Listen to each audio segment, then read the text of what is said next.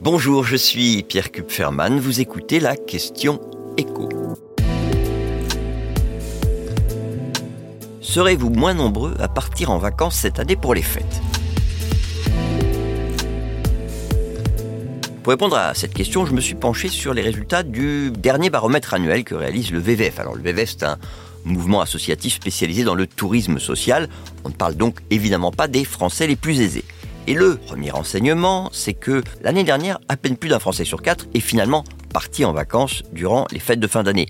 Mais que cette année, ils sont une large majorité, 6 sur 10, à souhaiter profiter de ces vacances pour changer d'air.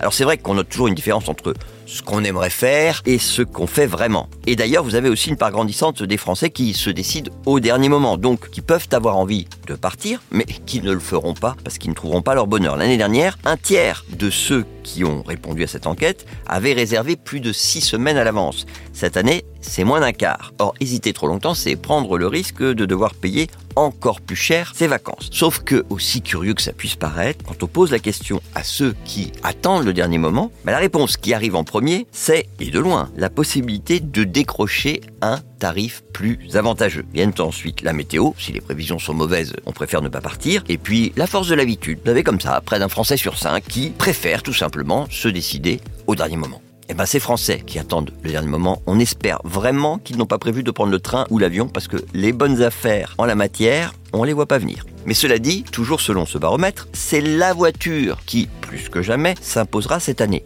18% des vacanciers seulement ont prévu de voyager en train ou en avion. C'est moitié moins que l'année dernière. On peut donc s'attendre à de très gros bouchons, notamment pour le premier week-end de ces vacances de Noël. Enfin, si vous vous demandez si l'inflation pèse sur ce budget vacances, bah, la réponse est évidemment oui. Et Parmi les mesures prévues pour réduire la note, ce qui domine, c'est d'abord la recherche d'hébergements moins coûteux, des vacances éventuellement raccourcies, des destinations moins chères et si possible plus proches du domicile pour réduire les coûts du transport. Vous avez même cette année, écoutez bien, plus de 1 automobiliste sur 4 qui affirme qu'il va éviter de prendre l'autoroute pour économiser sur le péage.